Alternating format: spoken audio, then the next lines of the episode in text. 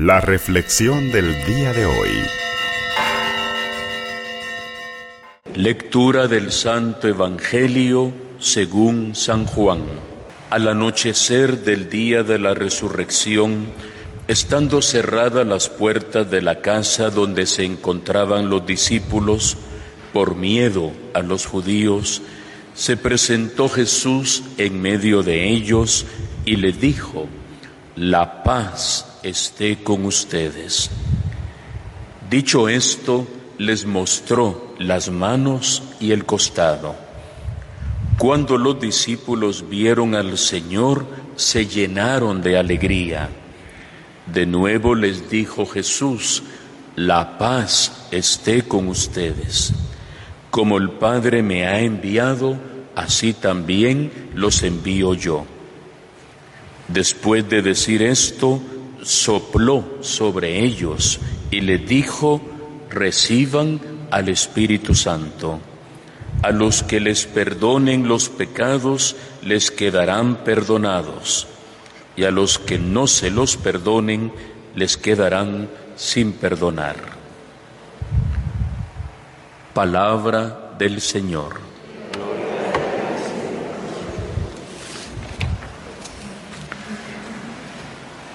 Hoy celebramos con mucha alegría esta gran fiesta de Pentecostés, 50 días después de la resurrección. Esta fiesta, quisiera recordar en primer lugar, ya existía en el mundo judío. Eran los 50 días que se celebraban recordando fundamentalmente dos cosas la entrega de las tablas de la ley de parte de Dios a Moisés en el monte Sinaí y también la fiesta de la cosecha, la recolección de las cosechas. Muy curiosamente, después de haber sembrado el grano de trigo, 50 días después se recoge el fruto. Y no sé si también a ustedes les recuerda algo que dijo Jesús, si el grano de trigo no cae en la tierra y muere, no da fruto. Entonces ya existía en el mundo judío la fiesta de Pentecostés. Y en el caso nuestro, por eso en la primera lectura lo menciona así, llegado el día de Pentecostés, estaban reunidos los apóstoles. Esta fiesta de Pentecostés, que era judía, para nosotros va a adquirir un significado totalmente diferente. Cristo, el grano de trigo que cae en la tierra, fecunda la humanidad entera con su resurrección gloriosa, sube al cielo y luego promete, antes de subir al cielo, que va a enviar al Espíritu Santo. No se vayan de Jerusalén, esperen la promesa de mi Padre, porque ustedes serán bautizados con el Espíritu Santo y con fuego.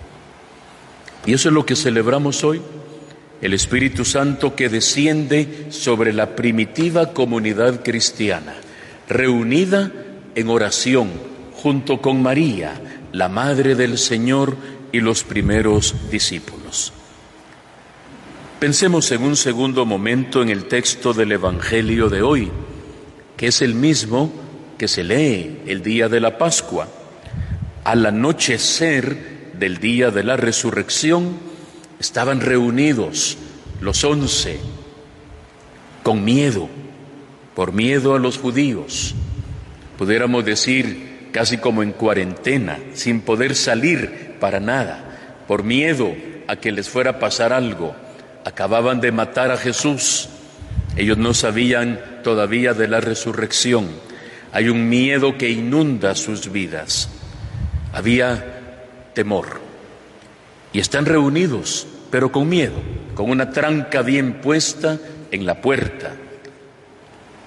Pudiéramos pensar también hoy, hermanos y hermanas, cuántas veces también nosotros tenemos miedos, temores. No sé si usted ha sentido alguna vez algo de miedo, temores en nuestra vida, en la sociedad estos días que se miraba ya casi el inicio de una posible guerra entre Palestina e Israel, por ejemplo. pero hay otros lugares del mundo que están viviendo en una guerra continua. No por gusto el Papa Francisco ha dicho que ya estamos en la tercera guerra mundial, solo que vivida así fragmentadamente en diferentes partes del mundo.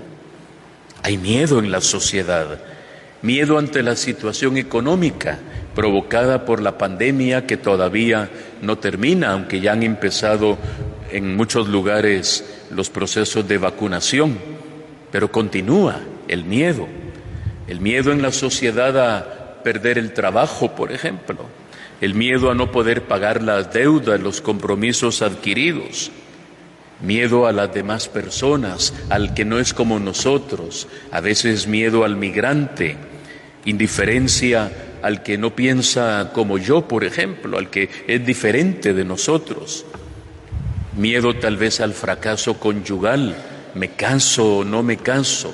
Es que, mire, fulano o fulana se casa y al poco tiempo se divorcian. Miedo ante la separación de los papás cuando los niños escuchan a veces los problemas, las dificultades familiares y que están pensando los papás en divorciarse y miedo de los niños a pensar ¿y con quién me voy a quedar? ¿Qué va a pasar conmigo, con mi futuro? Miedo a la enfermedad misma, miedo a la ancianidad, miedo a la viudez de alguna forma, miedo, pudiéramos decir, miedo a tantas cosas en la vida. Y pudiéramos nosotros como vivir encerrados, porque el miedo lo encierra uno, el temor lo acobarda y lo hace perder de vista un horizonte nuevo que se abre delante de nosotros. Y ante tanto miedo, llega el Espíritu Santo, aparece Jesús en medio de ellos y los tranquiliza. ¿Y cómo los tranquiliza? La paz esté con ustedes. Dos veces lo dice, la paz esté con ustedes. Les enseñó las manos y el costado, las llagas gloriosas y benditas. Ya no tienen nada que temer. He vencido la muerte. Y la muerte es lo peor que hay en esta vida. Y Cristo ha vencido la muerte. Cristo ha vencido el pecado. Miren mis manos y mis pies. Estoy victorioso. He resucitado. Y claro, ellos se llenan de alegría, como yo esperaría que también usted o los que a través de los medios de comunicación nos acompañan en esta Eucaristía, que hoy también usted se llene de alegría, aún en medio de las posibles situaciones. De repente ha fallecido un ser querido en estos días o tiene a alguien enfermo o le han dado la noticia que alguien tiene una enfermedad terminal, incurable, o que alguien está desaparecido, o alguien tuvo un accidente. Ante cualquier situación que uno pueda vivir en la vida, la paz esté con ustedes.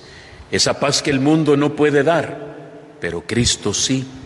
Y esa paz nos la otorga también con el don del Espíritu. Reciban el Espíritu Santo. Y el Espíritu Santo con sus siete dones nos fortalece. De hecho, uno de los siete dones del Espíritu es la fortaleza. Y es esa fortaleza la que nos hace enfrentar los retos y los desafíos de la vida. Es esa fortaleza la que nos hace afrontar los miedos y los temores que probablemente los podemos tener. Si usted no los tiene, bendito, bendito sea Dios. Pero es muy curioso, algunos hasta miedo a la vacuna se le tiene, por ejemplo. Le preguntan a uno, ¿me vacuno o no me vacuno? Es que, ¿y si me va a pasar algo? Por nuestra naturaleza somos dados a tener miedo, es parte de la fragilidad humana. Y por eso el Señor nos dice, no temas, yo estoy contigo mi espíritu te fortalece, mi espíritu te capacita. Todo lo puedo llegar a decir, por eso el apóstol Pablo, en Cristo que me fortalece. Hoy terminamos el tiempo de Pascua, pero no termina el tiempo del seguimiento de Cristo. Al contrario, empezamos una nueva etapa en nuestra vida, luego de haber celebrado gozosos 50 días de Pascua, pudiéramos decir así, hablando sencillamente, hemos recargado nuestras baterías espirituales. Así como usted se preocupa por conectar el teléfono celular en la noche para que tenga carga al día siguiente, no porque sea adicta o adicto al teléfono, sino para estar pendiente de su familia, alguna noticia, alguna eh, situación que usted espera, pero se preocupa uno de, que tenga carga porque hay conflicto, hay temor muchas veces. Miren, me quedé sin carga y esperaba una llamada importante. También nosotros nos hemos recargado, no con un doble ni triple saldo, sino nos hemos recargado del Espíritu Santo, del gozo de la Pascua, que es capaz de transformar nuestra vida entera. Por eso empezamos una etapa de seguimiento, de discipulado, misionero de Jesús, dando testimonio como los apóstoles que Cristo tiene el poder, el honor, la gloria y que nosotros somos sus testigos en medio del mundo.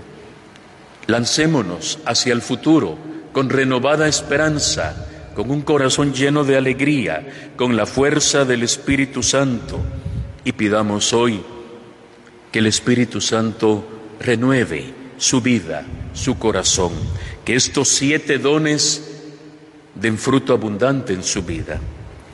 Recordemos brevemente cuáles son los siete dones les iba a decir cuántos son los siete dones, pero ya les dije que son siete. ¿Cuáles son los siete dones del Espíritu Santo? Primero, sabiduría, entendimiento, consejo, fortaleza, ciencia, piedad y temor de Dios. Y esos dones del Espíritu dan fruto abundante en nuestra vida. Pidámoselo de todo corazón al Señor, que un día nos dijo, cuánto más mi Padre va a dar el Espíritu Santo a todos aquellos que se lo pidan. Y seamos conscientes que el Espíritu Santo tiene poder para transformar todo. Hemos dicho, ven Espíritu Santo y renueva la faz de la tierra es capaz de transformarlo todo. Para muestra un botón en el altar, dentro de un momento los acólitos trasladarán solamente pan, vino y unas gotitas de agua. ¿Quién transforma esas especies en el cuerpo y la sangre del Señor? El Espíritu Santo es capaz de transformar como transformó aquel día aquellos apóstoles miedosos en testigos valientes de la resurrección. Que hoy usted salga de esta sagrada Eucaristía llena, lleno de fortaleza, de alegría y de ilusión y seguir afrontando los retos y los desafíos de la vida confiando firmemente en el Señor. Que así sea para todos nosotros.